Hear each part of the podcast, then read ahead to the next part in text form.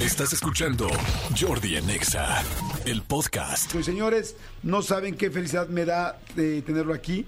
Y no solamente tenerlo aquí porque va a presentar su libro, sino porque después de todo lo que pasó, gracias a Dios está bien y podría no haber estado. Y estoy hablando de mi querido Alan Estrada. Alan por el mundo. Alan, ¿cómo estás, amigo? Eh, bien, bien, bien, bien. La- muy feliz, gracias por invitarme, siempre es un placer. Ah, igual, amigo, traes este nuevo libro que se llama Alan por el mundo, Viajar cambia tu vida. Bueno, más bien, se llama Viajar cambia tu vida, que además está preciosa la portada. Pero antes de entrar en el libro, sí quiero decirte que estuvimos muy preocupados por ti después del asunto de lo del Titanic. Eh, digo, gracias a Dios, eh, mm, o sea, pre- preocupados me refiero en, pudo haberle pasado a Alan.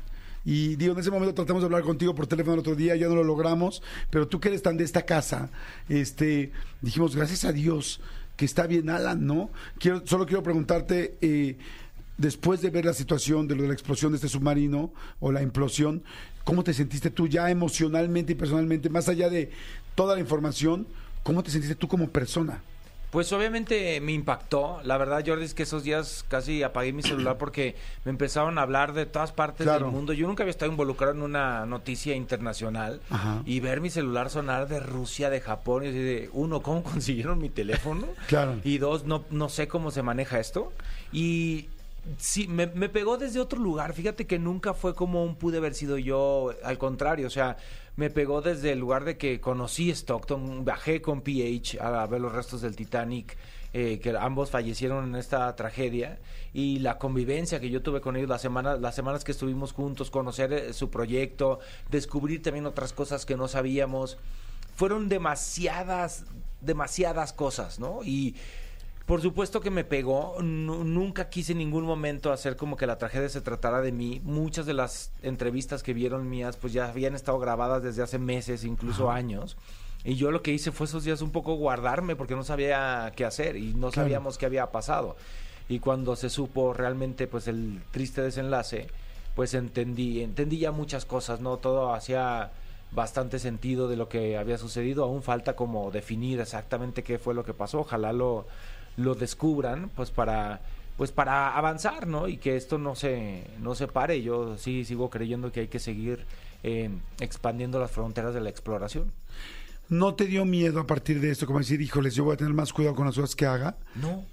No, porque al final fue entiendo que la naturaleza eh, extraordinaria de lo que hice y que ya, ya pasó. O sea, al final creo que si se me da la oportunidad en algún momento de la vida ir al espacio o algo así, a lo mejor lo consideraría de la misma forma. Pero también creo que que pues esa oportunidad que se me dio de ver algo que tan poca gente ha visto y de, de bajar a esas profundidades y de haber regresado con vida, pues yo también creo, y vaya que no soy nada místico, ni soy religioso, ni nada, que cuando te toca, te toca.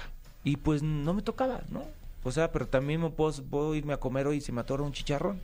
Y no, o sea, nunca sabes. Claro, nunca es sabes. cierto. Entonces, más bien, y fíjate que de eso hablo mucho en el libro, en el último capítulo, que habla de los viajes, todos los viajes terminan, de hacer esta reflexión de, pues nos vamos a morir, no sabemos cuándo, pero nos vamos a morir, entonces hay que, hay que vivir. A veces se nos- es muy curioso, damos por sentado la vida y se nos olvida vivir, entonces haz eso que tanto te da miedo hacer, toma esa decisión, agarra las riendas de tu vida hoy porque la vida se va a acabar y se va más rápido de lo que uno le gustaría, la verdad. Claro, me, me encanta porque vi la portada que dice Viajar cambiará tu vida y empecé a ojear el libro, ¿no?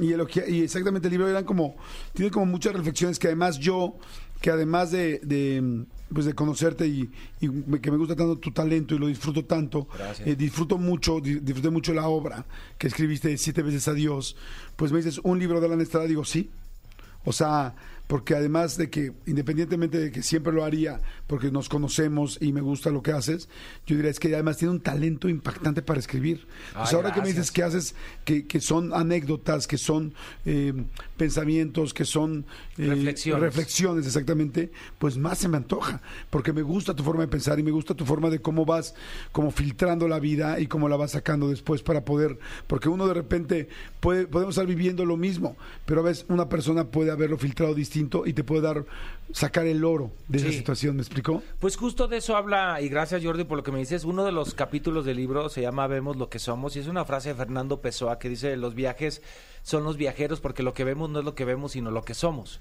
Y hablo justo de cómo cinco personas pueden hacer un viaje por la misma ciudad, los mismos restaurantes, y ver y sentir y percibir cosas completamente diferentes. Porque como percibimos el mundo tiene más que ver con nosotros mismos que con el mundo mismo. Entonces, ese libro, en efecto, es una compilación de anécdotas de viaje, del cual se res- despliegan reflexiones que dividí en 10 lecciones de vida que yo he aprendido en mis viajes. Entonces, y cosas que he aprendido en mis viajes que aplico en la vida. Que no nada más en los viajes. No es una guía de viajes, no es un libro para que te enseñe a viajar, sino creo que es un libro que, que probablemente pueda hacerte reflexionar sobre los regalos que nos dan los viajes hoy por hoy. Wow. y, y puedas o no viajar, ¿eh? O sea, no, Claro. no es un libro exclusivo de viajeros.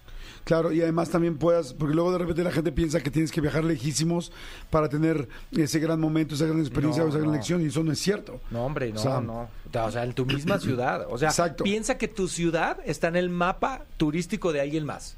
Eso, qué bonito. O sea, alguien más está pensando en visitar tu ciudad y alguien sueña con visitar tu ciudad. Bueno, yo soy de Tepatitlán, Jalisco y estoy seguro que hay gente que sueña con visitar Tepa. Claro. O sea, aunque no sea una ciudad muy, muy turística.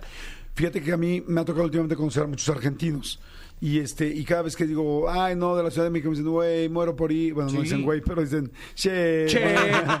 muero por ir a la Ciudad de México, quiero estar ahí, llevo años queriendo hacerlo, pero una vez ahorré, ya no pude. Y dices, pues yo lo tengo aquí. A la vuelta puedo ir al centro, puedo ir al, al Palacio de Bellas Artes, puedo ir al Chopo, puedo ir a donde quiera. Estamos de moda. La Ciudad de México está de moda en el mundo. O sea, estamos, somos un centro gastronómico, artístico. Eh, me ha tocado ver muchos TikToks de, de grandes curadores de arte que dicen, ¿a dónde hay que viajar para ver arte emergente? A la Ciudad de México.